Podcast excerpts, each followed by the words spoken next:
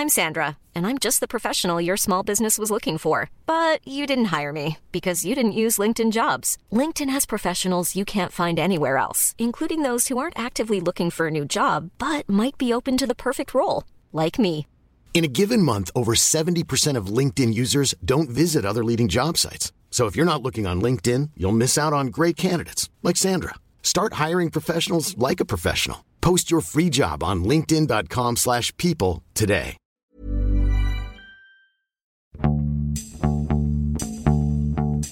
欢迎收听《艺术有毒》，我是胡胡。我是 Sammy，今天我们欢迎老朋友赵阿蒙。大家好，我是赵阿蒙。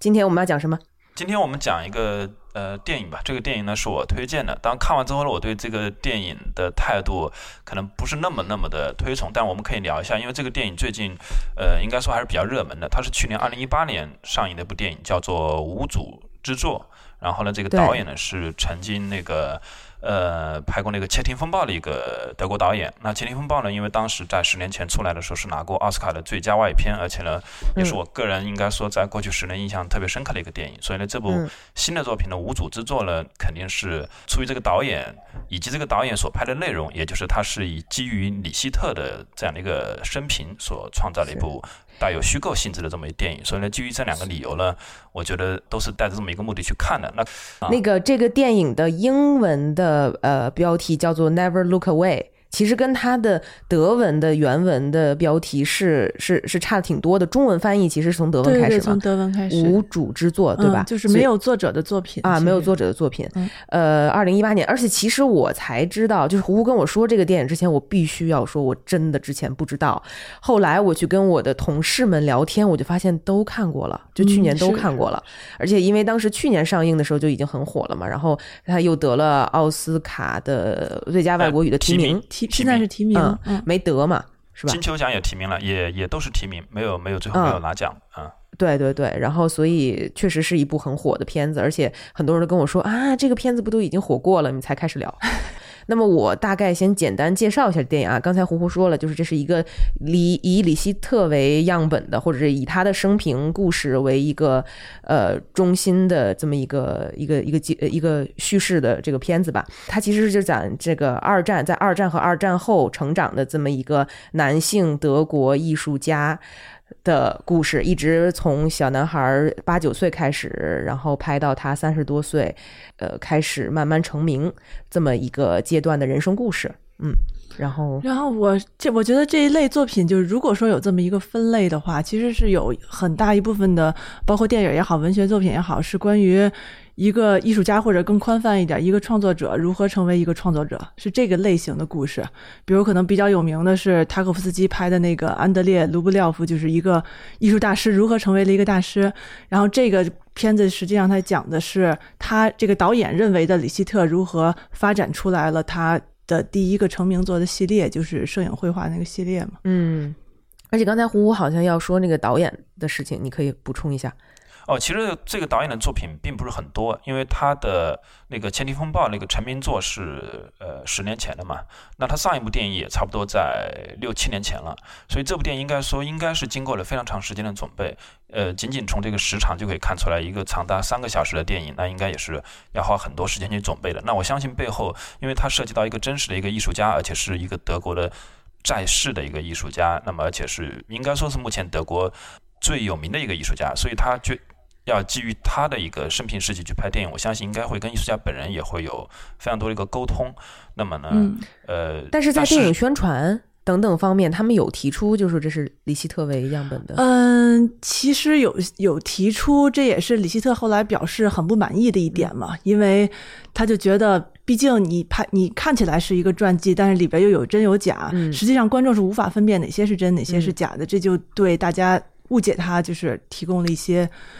就是素材去让大家去加深对他的误解嘛，所以这是他很不满的一个。但是实际上，按这个导演的说法，是他一切的，包括剧本也好，包括呃前期沟通也好，全都是得到了李希特的嗯承认的，只不过李希特又反悔了。是，而且其实我跟张亚萌都有去看那个《纽约客》写的那篇大的特写文章，采访那个导演九的九千字的一篇报对道，，那篇文章好长，因为打开《纽约客》的网站，但它它可以可以可以听嘛，你可以听嗯这个文章。我一看，哎，听五十多分钟，我说，哇塞，那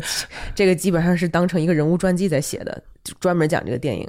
就是里面说到了很多，就这个导演怎么去采访，跟他待了一个月，然后每天都跟他在一起，然后聊天，然后包括他收到了这个导演的一个 pocket dial，就是嗯，对对对啊、对，不小心摁到。了他的电话，然后他听到背景他跟他的呃第三任妻子正在说话等等，很多很多细节在这篇文章里都有讲到，也就是也讲到这个他们其实就是怎么拍，或者是这种半虚构半写实的呃这种方式，其实李希特之前是认可的。其实就是就是之前呃，毕竟艺术有毒，其实我们不是昨天也谈到他的两本传记嘛，嗯就是都相对来说都比较有争议性，两本传记其实也算是一个辅助阅读。然后其中那呃，其中那本传记就是到时候封封面可以放上去，嗯，然后他呃。纽约客这个采访里就谈到了，其实这个导演跟那个传记作者犯了同样的一个错误，就是他们是太逼近了李希特的私人领域了，就是是这个，所以李希特的生气可能反而是因为他们触及到了一些真实的东西，当然这也成为了呃后来导演自我辩解的一个很重要的证据吧，就是我。我我得到了，实际上我发掘出了一些真相。我像一个呃心理学家一样的，我去分析，去做给你做精神分析，然后我好像发现了这个这个一个真正的秘密，就是创作背后的一些真正的秘密。嗯然后我把这个秘密说出来，然后反而因此激怒了呃这个艺术家。嗯，所以我们现在说的都都过于抽象哈，我们要不要回归到电影本身？就这，我们当然不是一个影评的节目，所以我们基本上是想去挖一些就是这个电影里面讲到艺术的这些背景故事。嗯所以我不知道大家，我们觉得从哪里开始讲比较好呢？嗯，其实李希特确实是一个，就是这个电影，很多人夸奖他是因为他很好的衔接了三个世界嘛，就是纳粹德国的世界和共产主义的那个东德呃，对东德的那个世界，然后和后来的西德联邦德国的这个，等于是。呃，纳粹统治下的和呃共产主义思想控制下的和就是后来的消费主义资产资产阶级这些控制下的三个不同的社会，这个在这个艺术家刚好是扮演他人生中的童年、青年和就是壮年嘛，算是、就这三个重要的人生阶段吧。嗯所以实际上也是呃，大家都认为这些人生经历是对李希特成为他现在这样一个艺术家是特别重要的一段经历。所以这个导演实际上在讲这个艺术家人生的过程中，也是试图还原，就是这导演本身也是德国人嘛，嗯他上一部得奖的电影实际上也说的是呃东德，就是就是相当于呃监监听，就有点像是德国的克格勃，算嗯叫斯塔西是吧？就是说的也是那个时候的一些事情，所以可能这算是导演的一个风格吧，就是他关心德国德国自身的遇到的一些呃痛苦也好，就是。或者是现在社会怎么会会去看这些历史的问题也好，他可能觉得这是这是他之所以选择李希特的原因吧，可能并不是因为这个画家本身，而是因为他经历了这些历史，就好像是德国过去几十年、近百年的一个见证人一样。嗯然后如何他最后在他的作品里边体现出了他对这些呃德国变化的社会变化的这么一个见证吧。好，那我们要不要按照时间顺序来说一下这个这个片子里面最开始讲的？那最开始呢，就是跟大家剧透一下，就是是一个呃八九岁的小男孩被一个非常漂亮的，对不对？青年年轻姑娘，他发现是他的是他的阿姨啊，带着去呃。呃，Dresden 怎么翻译？德雷斯顿，啊德雷斯顿，呃，一九三七年，他本身是德雷斯顿人啊，对，本身嗯都是，然后去看一个展览，叫做 Degenerate Art，应该算是就是中文翻译过来叫堕落的艺术展览。然后在这个展览里头呢，就是全部都是那些呃被当时的纳粹德国批判、完全不认可、呃非常反对的一些艺术形式的一个大型的展览。那很多人其实都以为这是一个虚构的，但其实我们对就是做我们都是做艺术行业的嘛，都知道这是一个非常非常有名的展览，或或者是说对整个德国现代史呃发展都很至关重要的一个展览。嗯，哎，我我打断一下，这个展览嗯当时就是在德累斯顿吗？还是说他是去了一个其他的一个城市？还是说他在很多城市都有，是一个巡展？它是巡展，而且它其实最开始是在慕尼黑。嗯，然后呢，他是从慕尼黑一九三七年在慕尼黑的那一次大型的展览，然后最后开始巡回整个德国，然后最后包括到了奥地利，他都有巡回。然后我我对这个这一个类型比较熟悉呢，就是因为其实二零一四年的时候，这个展览呃就是在纽约的 New Gallery 呃做了一个。像是这种回顾型的这种文献展，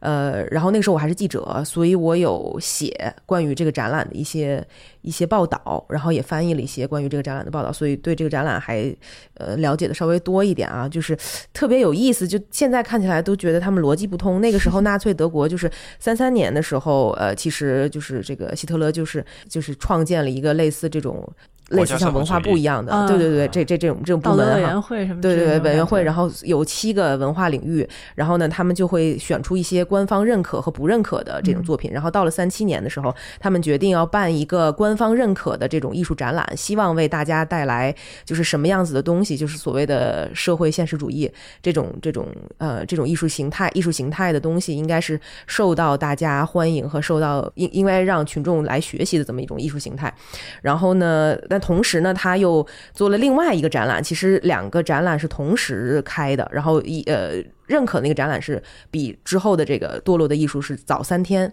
但是没有人去看。然后他们又做了一个就是堕落的艺术反面典型，对反面典型。没错，然后反面典型堕落的艺术，他们就把当时的什么就其其其实很多都是从印象派开始啊，然后达达呀，然后超现实主义啊等等这样子的作品都变为堕落的艺术，呃，所以包括电影里就是那个阿姨和这个小朋友在这个 Kandin 嗯 Kandinsky。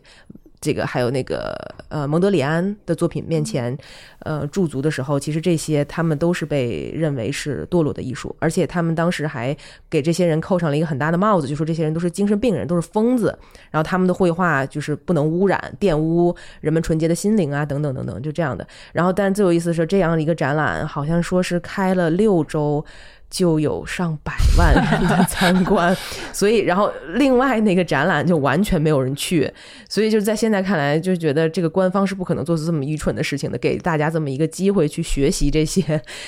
堕落的堕落的堕落的作品，嗯，但是他也是一个挺好的挺好的引子吧，对于这个片子来说，他又又说了，在这片子里说了这个这些作品是是疯子，是精神病人画的，我们应该让他们永远消失，然后同时呢又。就是来带出了李希特最开始的艺术启蒙吧，算是，因为在那个片子里，不是那个阿姨是最后这个阿姨的故事，还是还是挺坎坷的，嗯，就是觉得确实，呃，毕竟中国也经历过类似的时期嘛，就很容易想起来，就是当年大家是如何组织去看安东尼奥尼的中国，然后但是。去看是为了写文章来批判他，然后因为因为十几年前那个那个电影学院来办安东尼奥尼回顾展的时候放了这个中国，我当时还特意去电影院里看，然后我回来以后跟家里人一说，然后我爸妈就说：“嗨，我们当年就看过了。”就是你知道，但他们是以那种就是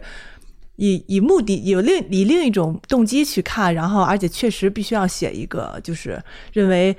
呃这如何是一个西方人丑化带着别有用心的目的来丑化。中国人的这么一部片子，但实际上我我相信，呃，一定程度上，在当年看过安东尼奥尼片子的呃人里边，肯定有有很大一部分，或者至少很少一部分是受过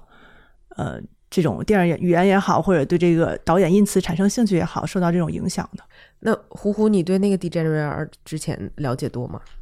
我其实了解不多，但是呢，这个名字这个名字很响，又很很早很早就知道“堕落的艺术”这么一个名词了，但是呢，没有很具体的去了解。但是你只要是涉及到这个二战呐、纳粹的这种电影或者纪录片的话，多多少少都会提到这个东西。然后像包括。呃，无主之作这部电影里面，其实除了开头以外，中间也有一段非常明确的，就是在东德的这个艺术学院的这个这个讲堂上，老师在用幻灯片的形式，一个一个批判这个堕落的艺术嘛。我记得最最典型的，像他批判那个毕加索嘛，对吧？在在里在里面把它当成一个反面典型来批判。呃，但这里我我不知道这这里面有是不是真实事件，因为我记得我看到的资料里面说，毕加索因为他是法国共产党员嘛，所以他没有被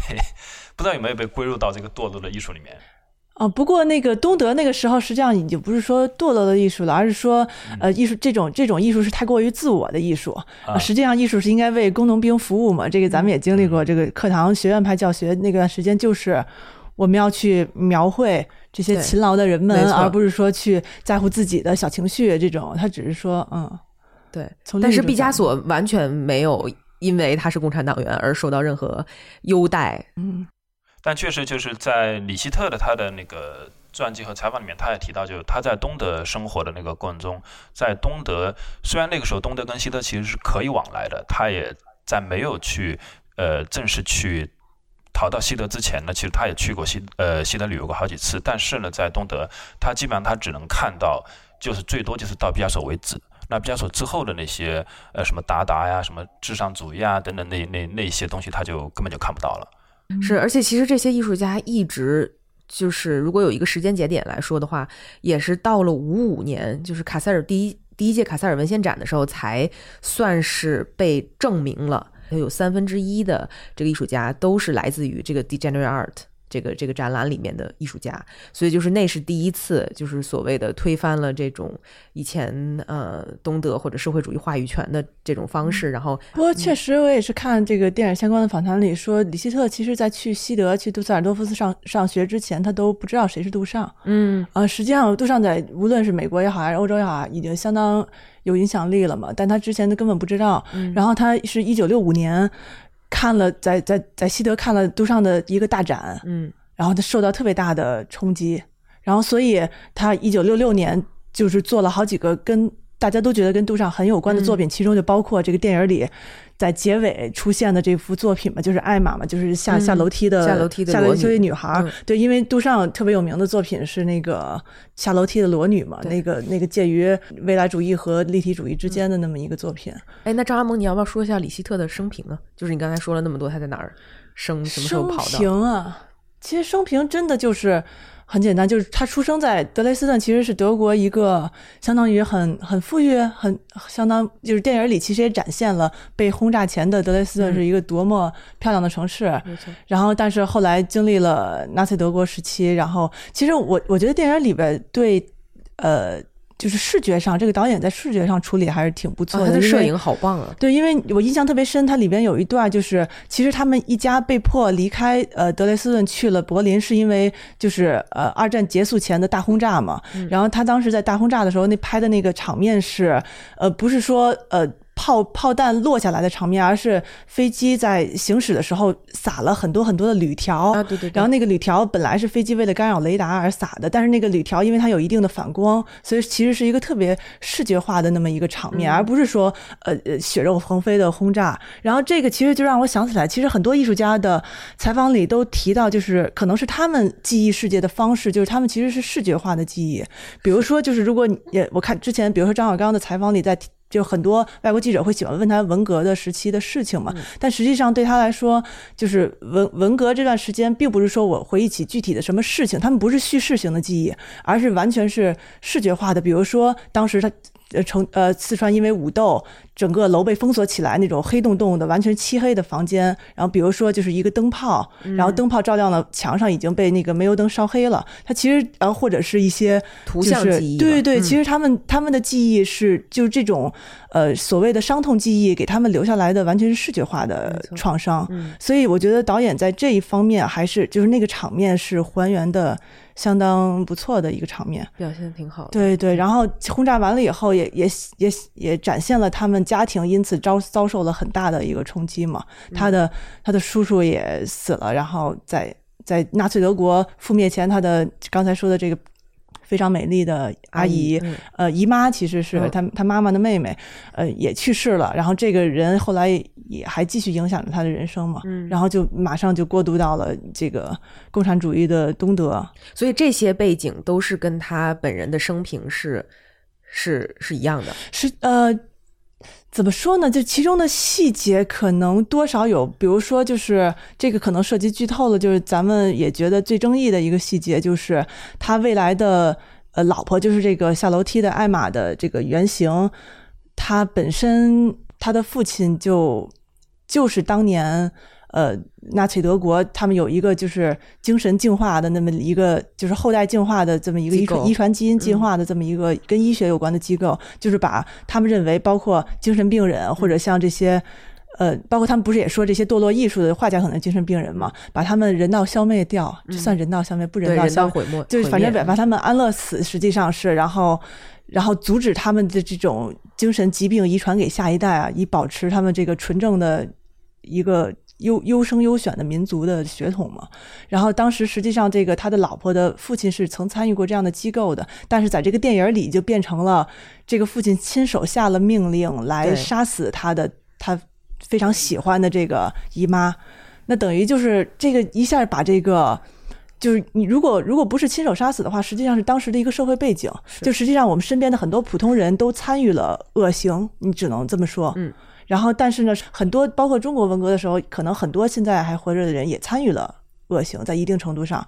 但是呢，就是如果你把它剧情上变成了他就是直接的杀死，就变成了就是家家族亲人的仇人，对血亲的仇人，这个事情就突然变得特别的升级了哈，这种就是很很像是你你说肥皂剧可能有点过，嗯。但是它很像是过哎于那我问一下，在纽约的那个很长的访谈里面有没有提到，就这个是虚构的呢，还是说是基于不不，他他刚才我说的这个艾玛的父亲是这个医生，这个事情是真实的，而且它里边也讨论了，呃，他们到底有没有发现这件事儿，包括啊。那个里边有一个镜头是女主角回忆说她她父亲穿上纳粹的衣服了以后照镜子看看合不合身，甚至这个细节都是他的讨论出来的，对他的妻子曾经回忆出来的，这些都是真实的，对，嗯。但是他们基于真实做了一些艺术加工了以后，把这个事情变得有点太过于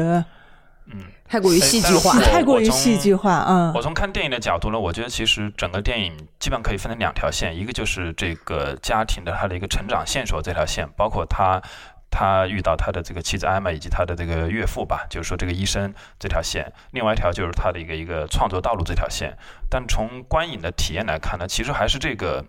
这个他的这个遇上这个，尤其是我觉得他岳父的这条线，其实是更有剧情的一个张力，包括表演上，就是嗯，就是更抓人。反而是他的那个创作，就是导演希望，呃，通过这个叙述去，呃呃，向大家揭示为什么李希特会走上这样一个创作道路，没有没有特别大的一个说服力。所以我觉得这可能是不是李希特不太满意的，就是说，呃，你一定要通过这这样的一一个一个。呃，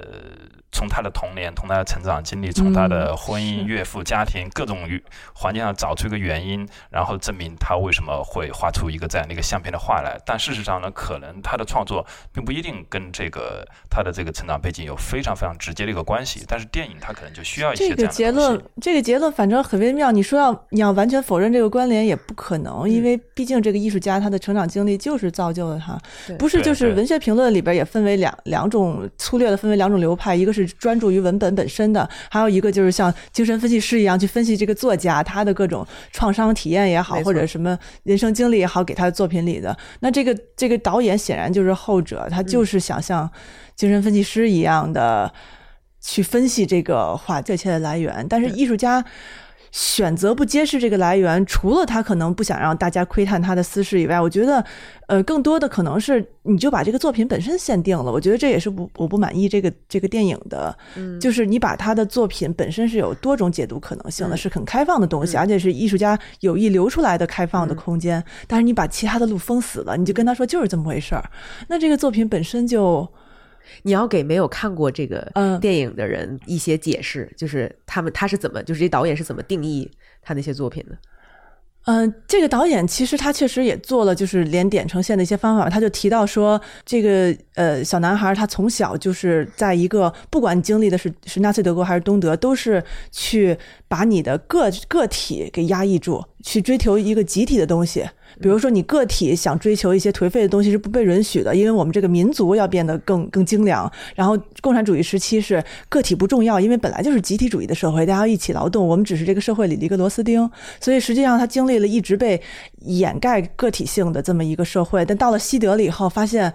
呃，大家都在使劲的去张扬自己的个性，他反而有一点迷失。然后最后他找到了，对导演来说，就是他找到了他的艺术方向，就是他找到了真正的呃我自己的个人体验。然后我把我的个人体验放在艺术里，这个艺术就成了。但我觉得他这个结论我反而比较反对，是因为因为李希特他实际上他的作品，包括他为什么去画那些随机选择的图片，他最开始有名的就是他随机选择了很多图片，比如说从杂志上的一个广告页，然后或者一个呃新闻照片，或者他家庭的旧相册，他是随机选择这些图像去画嘛。他之所以有这种随随机性，就是因为他想避开一个特指的东西。我觉得正是因为他经历了东德和纳粹德国，他对这些绝对的东西是完全怀疑的。就是我认为有一个真理，或者认为有一个什么东西是绝对正确，他对这件事儿是彻底的怀疑的。所以因此他后来他也不相信上帝。然后就是他他在这种怀疑的情况下，他也。不可能去说，那我认为我心中的这个我就是一个确切的东西。我觉得他实际上是想把这一切人主导的认为正确的东西都给抹掉，然后所以他才去选择画这些随机的图片。实际上他是故意追求一种呃机械化的。你也可以看到，就是呃，他如果看到他照片摄影那个原作的话，是表面是没有留下太多绘画的痕迹的，就是一个非常顺滑的这么一个模糊的。笔触过去，所以我是觉得，那从这个角度来说，也许这个导演可能把这个东西太限定在一个明确的自我表达上面了。对张萌说的这点，我比较认同，因为，嗯，我看了这部电影是不太不太满意，所以呢，我看了很多李希特的纪录片和资料，包括他的访谈。其实他在很多访谈里面。呃，不断的提到，就是他的他其他的创作有很多观念和想法，但是呢，有一个基本上可以说是一以贯之的，就是说他其实希望他的作品不要表达明确的意义。起码是没有什么明确的意识形态，而且呢，他希望就是说，这个这个这个作品最好是有多重的含义。他认为就是有一个特定含义的话，就是糟糕的画作可以被解释的画作也是糟糕的画作。导演一直一直其实试图在解释，所以我觉得这可能为什么李希特就是对这部电影可能不太满意，也在于这里，因为他最终观众看完这部电影之后。你就会觉得哦，原来他的那个那个模糊的那个照片，那个是是这样来的。但事实上，可能就是李希特的意图并不是这样。我还有一点不满意的地方在于，因为李希特其实他到现在还在创作嘛，他他是一九三二年出生，到现在已经八十七岁了。那么他其实他是一个。创作量非常非常大，而且非常非常多产，而且呢，他的系列创作特别多。他在每一个阶段都有都有完全不一样的创作形式，包括他的那种呃从照片而来的，最开始有黑白的那种照片的照片画，后来又有彩色的，那后来抽象的也有好多个系列。那他除了抽象以外，还有什么玻璃啊、镜子啊，还有等等，呃，到晚期还有通过那种色卡呀、那种数码的长条的那种数码打印的那种作品啊，等等，他有非常多的系列。但是呢。这部电影就我觉得很长达三个小时的一个时长，居然就只到他三十多岁就就开始画出这个照片画，就就为止就结束了。我是觉得这个对于描绘李希特这样的艺术家是远远不够的。就是我都在我都在觉得他这个呃电影其实李希特并不重要，就是他只是。拍出了一个他觉得很有张力或者是故事性很强的这么一个电影，嗯，正好是正好李希特这个人本人的经历又过于的戏剧化，对吧？什么爸爸自杀呀，阿姨是精神病，然后被纳粹这个人道毁灭呀，妈妈又被什么俄。就是俄国人什么强奸啊，然后还有什么呃几个叔叔全部都在战争中死去啊，然后等等等等这些，就是他的这个好像他的身份背景是非常非常有不是也说嘛？他说你这个电影要拍一个音乐家也就算了，大家你这个电影处处都感觉在说我，但是我又觉得他好像说的不是我，对，可能就是。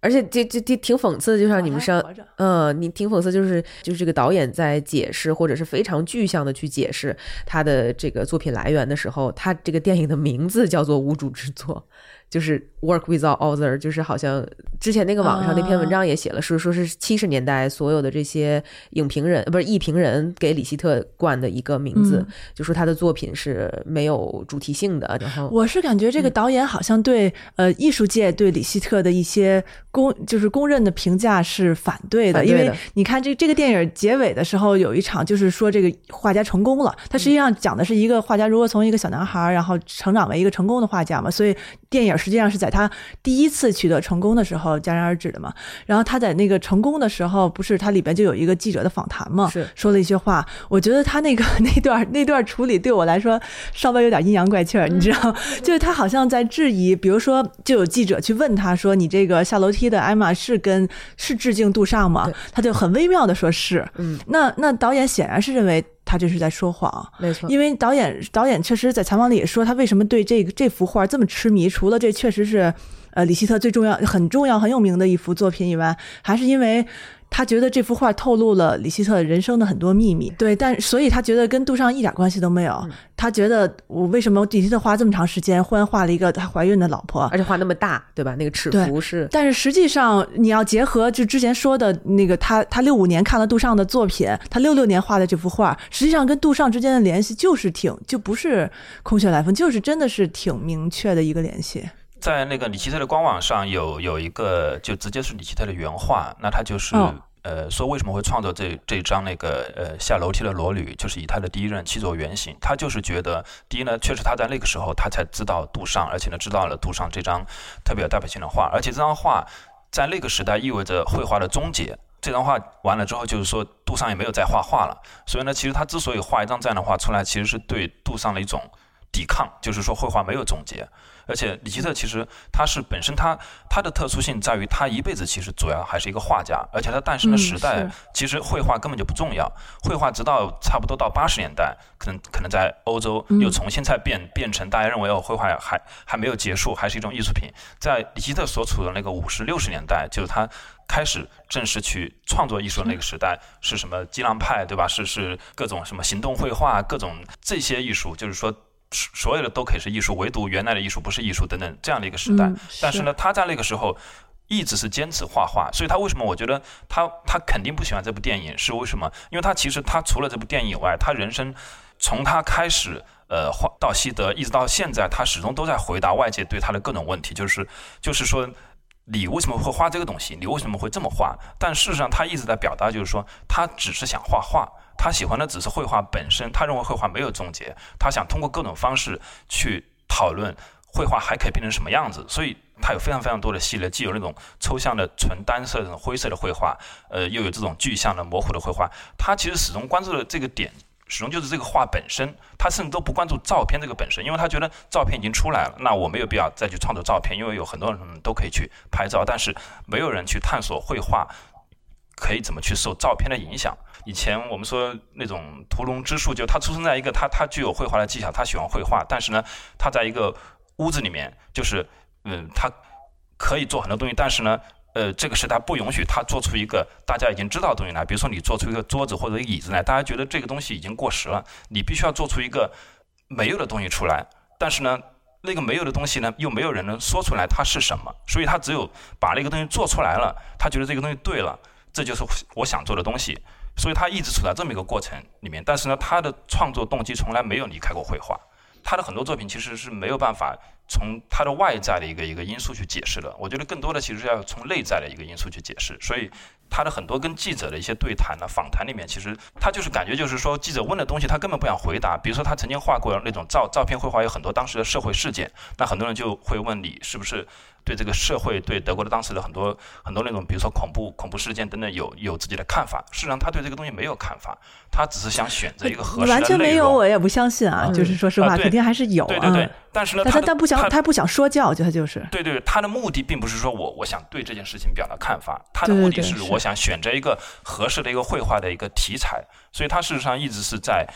寻找一些题材，甚至他提到他他的照片，他其实他的画，呃，粗略的分可以分成那个写实的跟抽象的两类嘛。那他写实的呢，就是说基本上是这种照片照片的绘画。他其实他的很多表达也很矛盾。他曾经说过，就是说他是随机的选择一些照片，但是他又在别的访谈里面提到过，他拍了十多十多万张照片，最后真正选出来的只有那么可能只有那么几百件。他其实对于选择画哪些照片是花了非常非常非常多的时间去选择，我但是从来不相他一旦信随机这个事儿。对不，他嗯他不是随机的，他他花了非常多的时间去选择，但是他一旦选择了这张照片，就就像绘画的一个构思已经完完成了一样，他就不再去考虑，就是说我这个画面应该怎么布局啊，应该怎么怎么样，他就完全照着这张照片把这个内容画出来。所以他最关键的就是说，他的判断角度也不是说这张照片上的社会事件或者它的语义是不是代表了死亡或者代表了什么东西，他纯粹是我觉得是从一个一个呃视觉艺术家的一个角度，他觉得哎这这张照片适合画成画，或者他画成画之后能给绘画带来一些新的东西，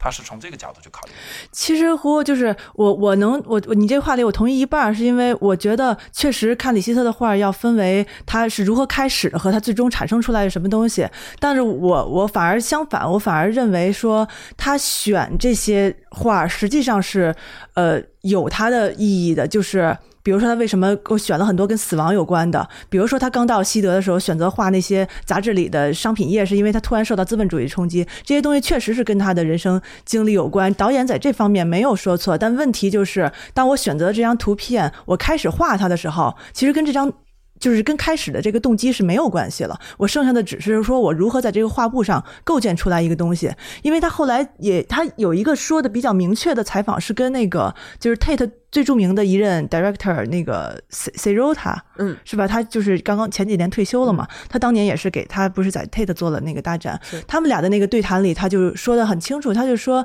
就是会，他其实是一个比，我觉得他确实是像胡胡说的。是自己定位就是一个去专注绘画的人，但是他呢，他对绘画或者艺术的理解也是比较老式的，就是他会追求。就是还还是在追求画面的一个和谐性，所以就无论是他最抽象的，就是他画色卡，就是像那个潘通色卡一样的，呃，各种色块的组合，还是说他画一个很古典的东西，就是他他蜡烛算是他最古典的，就好像一个象象征性的蜡烛和骷髅，就是无论就是这两种题材，实际上他追求都是画面上的一个和谐性，都是色彩的关系也好，甚至他也提到过这些西方的大师提香也好，维米尔也好，对他的一些影响。就是实际上他，他最后在处理的仍然是一个很老派的画面的和谐的问题，包括他也相信愉悦的这种东西。比如说，现在的最最现代的或者最激进的艺术家，其实是不相信艺术带来的愉悦感嘛？但实际上，他本身还是相信美感、愉悦这种东西，包括艺术的所谓的安慰人心，让人觉得在这个世界上还有意义这些功能，都是他他认可的。所以，其实电影里面有一点。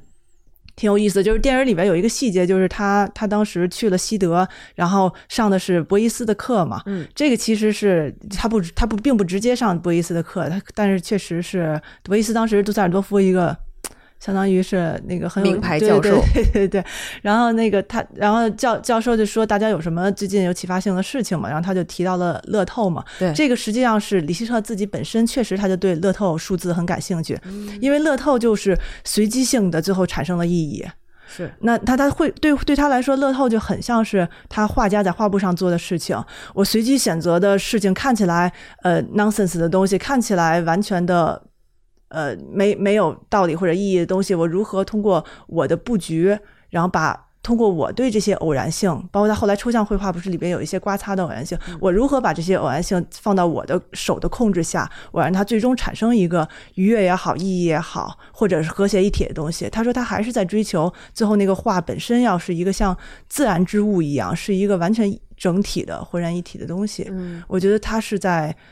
就是在想要把这些随机的东西产生出意义，这样好像人在活在世上还还稍微 make sense 一点，或者怎么样的。我觉得他有有这这这些类似的想法。明白。但是其实你们两个人对于这个电影，就是他这些就是导演过度解读或者是具象性，他这个创作的原因还是挺在乎的。其实我不在乎，我就觉得他挺好看的，然后他里头那些联系还挺就比较 make sense。就比如说他说为什么他画面是那种 blur 的啊，就刚才说那种刮擦的那种样子啊，他就是从他小时候开始嘛，他阿姨被精神病院的人带走的时候，这我真的不能同意，这太过分了。这个对，这这是一个哈，这是一个。然后他后来不是还有嘛，就是在那个上。东德上学的时候，在弄幻灯片的时候，有那个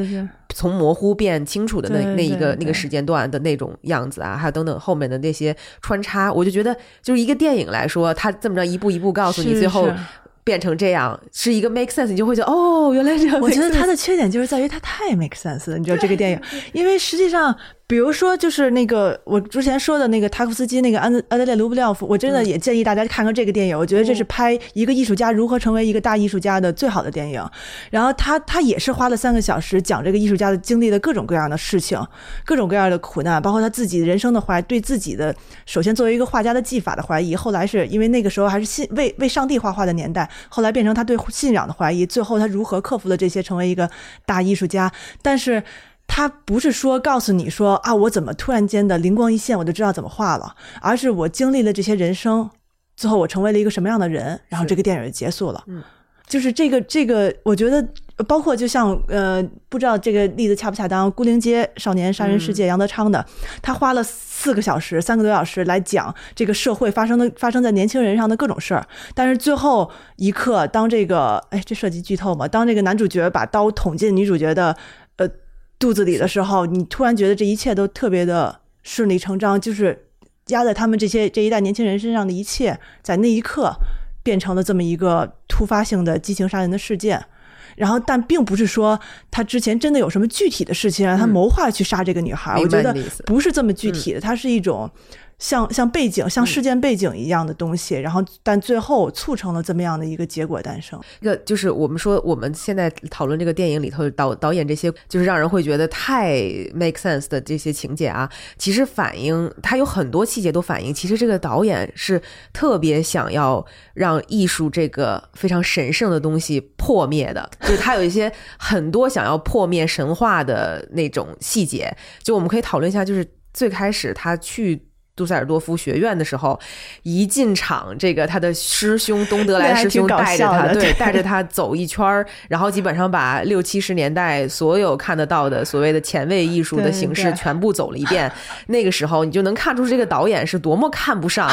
这些东西到底是什么鬼。对，那真的是一路吐槽过去的，一路吐槽，对，挺逗。但是就觉得，我就明白了这个导演的立场。你觉得他反对这些？他非常他觉得这是颓废艺术是吗？或者说他觉得这些东西其实就不是什么东西嘛？所以我觉得他，我我是在这部电影里面第一次看到了他这个照片绘画是怎么画出来的。就你会觉得，如果你你仅仅指一个电影观众，你会觉得这个是不是太简单了？在在画布上打个格子，然后投个影，勾个线，然后填上颜色，最后用刷子把它刷成一个模糊。就对，但但是李希特确实他的创作本身。他他不是那种说我一个艺术家有一个构思，或者我有一种感觉，然后酝酿非常久，然后呢反复的修改，可能一张画要画呃好几个月甚至好几年。李希特的画一直都是非常快的完成的，一般来讲，我觉得应该就是在一两个星期，或最多就应该不会超过一个月完成了。他的他的画其实应该说从技巧上来讲，就从从这个流程上来讲，应该说就是比较简单。所以他也是每一个阶段，他跨几年，他可能就觉得这这条路就走进一个死胡同，或者已经走到底了，他必须要去变化。但是也是因为他经过了就是十几二十年的这种绘画技术的这种训练吧，他有非常好的绘画基础啊。我觉得他那个时候到呃西德杜塞多夫学院上学的时候，没有任何一个学生可以在技法上超过他。画写实画得过他是吧？画写实对，或者画宣传画，或者写那些字，对吧？没有一个人他这方面绝对是超于常人的。基本功是吧？像一个机器一样，像机器一样的这个这个画师。嗯，所以就是我不知道，就是我我刚才说那个杜塞尔多夫的那一段啊，学院的那一段有什么？你们觉得让你们觉得特别雷或者印象特别深刻的？怎么说呢？其实他把博伊斯也说简单了，不是吗？啊，博伊斯太逗了。然后因为因为大家都知道博伊斯著名的，他觉得他之所以用用脂肪和毛毯创作，是因为他一段传奇的经历，如何死里逃生，被这个一个游牧民族救起。你来说一下，你来啊，他他那一段就是讲了这个。呃，他他当时这个相当于他这个电影设定是他启发他的人生导师是博伊斯嘛？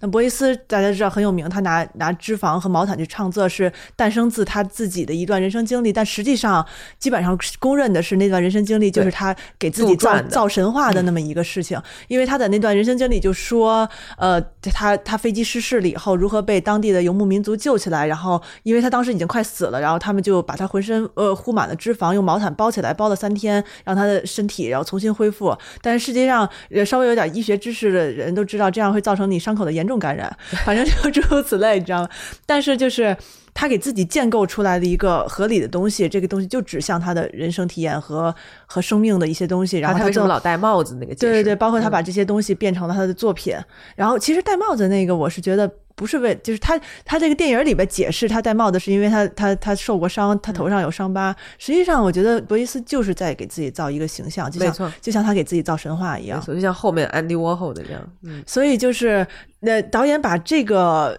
事情也说的就跟真事儿一样，好像博伊斯也是自因为这么一段经历，然后做的这些作品。没错，我觉得就他就是讽刺啊，他就是非常讽刺，刺是吗？。对，但是你看他在那个《纽约客》那个。朗读五十分钟 的长文章里边也说了，他不是最后说说他希望这个记者，这个这个这个《纽约客》的这个作者能够明白他的动机，绝对是想要赞颂李希特，对，绝非是想要打破他的神话。就他其实他说他是是真的是出出于一个尊敬的，我们都表示怀疑哎是吧？结果是他把艺术说简单了，对，呃，嗯我我觉得从表演的角度，整个电影甚至我觉得这个李希特都不能说是主角，我觉得他岳父在表演上、气场上完全就碾碾压他，然后在在那个表演上，你就觉得这个主角就一直是对这种他的艺术就是那种不确定，那种那种无论他的眼神还是他的那个表演，就觉得就是那种。不知道自己该做什么的那种，直到最后找到照片绘画，才发现哦，找到一条路。但事实上，在李希特的纪录片里面去看他在六十年代接受的一些那种采访留下来的影像，他他讲起他自己的绘画一套一套的，就是完全没有任何的迟疑。然后那个在当时他的很多观念，应该说对很多人来讲，就像老师给学生讲课一样。那时候他其实也都三三十多岁，刚刚去西德，引起西德了很多很多的关注，就跟。就真实李希特跟电影里李希特相比，我觉得太不一样了。就演员也好，导演也好，都没有把一个艺术家的一个气质，就对艺术的一种相信，对艺艺术的一种那种那种探索那种那那那那那种勇气啊等等这些东西都没有表现出来。看到了你就是一个非常迟疑的，不知道该怎么画，然后一直在呃听听听听什么什么博伊斯的建议啊，看看别人的创作等等，最终找到了一条路的这种感觉。而且这个电影里这个男主就是一路开挂。对吧？他虽然生活在这么动乱的年代啊，他的家庭就是其他成员好像一生都很惨的惨淡啊，但是他就属于那种一路顺风顺水。就这个大家知道，就在现实生活中不可能嘛。然后他就选择不不拍这些嘛，对吧？这个导演肯定是有选择性的，就是我不展示这些或者怎么样。而且你看那个导演不是就是他们在那个去了杜塞尔多夫开始讨论艺术，跟他的同学讨论艺术那个话题，然后那个呃他那个同学也有原型，然后他讨论艺术那个话题的时候，他们就一直在用创意 idea、就这个词，对我觉得可能。这个导演可能对当代艺术是有一定的误解，我觉得他这个说的不是创作，是是创业，你知道吗？相当于你你发明了 Instagram，我发明 Twitter，那我我想办法再想一个东西，发出一个发明一个 Snapchat，对其实他是这个，是然后他最后就是说，这个男主角发明了他的那个东西。我我我看这个电影，我觉得这是一个呃理科生在试图解解读艺术，他就觉得没有无缘无故的这种。这种创作，它一定都是有原因的，而且它是有一个很具体的原因的，所以他就试图着把这些表现出来。嗯，是，反正我我明白，就可能会造成一些人的不舒适感，包括李希特本人啊等等。但是呃我觉得还行，就是我我不在乎。我觉得就是如果你嗯完全不知道他说的是谁，你也不了解李希特的话，也许觉得这个故事片拍的挺挺啊，对对精彩，是吧？没错就是没错，就是它故事性挺强的。嗯，我已经没法从客观的角度去看了。对，对，因为大家一开始就知道它是一个跟李希特有关的事情，而且其实《New Yorker》上面那个那个采访有说嘛，李希特本人他自己都说了，他并没有看，对他没看，嗯，他的他的大部分的信息来源肯定都是从别人的这个 是嘴里说出来而且他还挺逗的，他他让导演给他寄一个 DVD，然后导演说：“我愿意为你租下一个电影院，让你嗯影影厅来让对对你看。”但结果他没看对嗯这东西。对，但是李希特还有另外一个特点特色，就是他作为大艺术家的一个。呃，让这个艺术市场的人都很讨厌的一点，我不知道你们有没有注意到啊？就是包括胡胡上一次上一集聊的那个 Georgina Adams 写的那个 Dark Dark Side of the Boom 那那个前报那个那个里头也有写到，有些艺术家就是在世艺术家，他们是可以反悔的，他们就可以说这些作品我没有做过。其实李希特就是这一类型艺术家的一个典型代表，他说了很多，就首先他把以前东德在东德时候创作作品全部都说这些作品我。概不承认，他也概不不把他们放入到他自己的这个这个大图录里面啊。然后包括他早期西德的作品，他也不承认了。就是他在一步一步的，好像控制大家对他的，或者是他自己在控制他自己。展现给大家的这个作品是什么？他他对这方面很很在乎。我今天发给两位的那个。新闻我不知道你看了没？就偷垃翻垃圾桶的对，就是最近一个 那个 Our Forum 发的一个新闻，就是一个一个这个偷垃圾桶、偷李希特垃圾桶工作室垃圾桶，这个翻出了几个李希特的小稿的这么一个人，把这些作品送到拍卖行等等的这么一个一个纠纷啊，一些事情，我觉得挺有意思。当然，李希特本人就是他可以轻易的就说这些东西不是我的作品，嗯嗯，他在那个确实是有在控制。对他的他的那个实体的画册里面，他的作品应该是从一九六二年开始的，就是说，反之前创作的作品是不可能出现在他自己认可的那个作品全集里面的。然后呢，他的官方网站官方网站上面也是这样，也没有更早期的作品。但是呢，他在官网上有这么一个声明，他就是说，呃，没有出现在官网上的作品呢，不代表。不是李希特的创作，但是呢，就是说我官网上刊登的这些作品呢，也不代表就是说，呃，怎么怎么样。总之，他有他有很非常非常逻辑一呃严密的一个免责声明。总之就是说，他反正那些 那些东西呢，他也不管了，你们爱怎么样就怎么样吧，就这么一个意思。哎，胡胡，他是最贵的吗？他曾一度是，他曾经是最贵的。拍卖有一个记录，他的最高价。保保持在四千多万美金。那我们知道现在最贵是霍克尼嘛？那霍克尼下面就是那个那个杰夫昆是五千万左右嘛？那里希特基本上就在前五的这么一个位置。那而且因为里希特其实还有一个特点，他的创作量太大了，他有太多太多同类型的那种抽象的巨幅的作品。那一张画其实拍到这个价位，代表他同系列的很多很多这样的作品都在这个价位。那跟霍克尼的一张到八千万是不是一个概念？因为霍克尼就那么一件作品可以到这个价位，那其他作品是不会。跟着马上水涨船高的，所以李希特的那个总体的那个那个市场价格，我觉得依然是超越像霍克尼甚至杰夫昆是这样的一个艺术家的，因为李希特的作品是超过他光那个网站上著作的作品已经已经超过一千件了嘛。那么尤其他晚期这种大尺寸的东西非常非常多。嗯，那他在中国展过吗？展过一次对吧？展过德国巴的时候我去看了，就是那个在太庙的那次。哦，李希特在中在中国美术馆做过个展。而且在中国美术馆个展我没看过，在中在他的官方网站上有中国美术馆的这个个展的那个视频，是二二二零零八年，二零零八年我为什么会没看啊？是是一个 还比较完整的展览，有有几十件作品，好像是年中吧，中间那个阶段。啊，年终的时候我不在中国，倒是我记得太清楚，十否则的话十年不可能不不嗯，他是在 LV Foundation 也展过，是不是？就前两年好像，前两年也来过，带的那个对对对，那个是那个那个那个就是色块的那个系列，对，没没什么人去看那个展览。还行吧，应该是对，因为那是一个相对有点商业化的一个活动吧。不过因为那个德德国巴的时候，不是当时在太庙，你当时没去看是吗？就是当时因为那那那其实那批德国人，包括就是他当时在杜塞尔多夫的那些同伴们的一个一个群展嘛，然后里面有他三张画，其中就有他那个就是摄影。摄影绘画的那个系列嘛，那其实是我第一次看他摄影绘画系列，因为后来你看的比较多，都是他抽象的那些了。我我在这里要推荐一下，有一就是在应该在二零呃零九年吧，还是一一年，反正就是差不多呃七八年前，李希特出过一个纪录片，那么是。呃，在李希特的工作室那个拍了一个他完整的一个一个创作的一个过程。那我觉得特别搞笑的是，这个纪录片里面也是我第一次看一个艺术家的纪录片里面，纪录片里面就完整的记录了李希特那那一阵的创作，就是他不是后期都是那种用那种非常他的创作方式已经不是用笔刷去画了一个抽象画了嘛，他是用那种非常长条的那个钢钢片上面，呃，跟那个有机玻璃结合在一起，然后在画布上堆上很厚的颜料之后，通过刮擦去造成那种抽象的效果，然后。后他就就好几张画，就是始终就怎么刮都不满意，然后就就觉得这个没有画好，而且他还很甚至有点惯那个摄影师或者那个纪录片的拍摄的团队在干扰他是吧？对对，就是我面对镜头我就画不好，然后 那这个片子对记录下来有片源吗？有的有的有，呃，这个这个就叫做格哈德里希特的绘画，绘画，呃，是二零一一年的。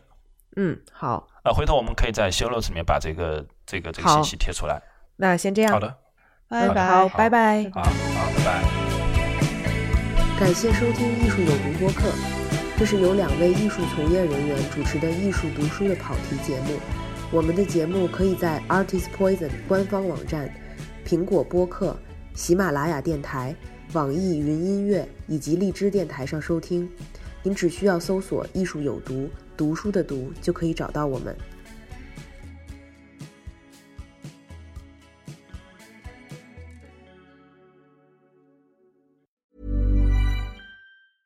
Hey, it's Danny Pellegrino from Everything Iconic. Ready to upgrade your style game without blowing your budget? Check out Quince. They've got all the good stuff shirts and polos, activewear, and fine leather goods, all at 50 to 80% less than other high end brands. And the best part? They're all about safe, ethical, and responsible manufacturing. Get that luxury vibe without the luxury price tag. Hit up quince.com slash upgrade for free shipping and 365 day returns on your next order. That's quince.com slash upgrade.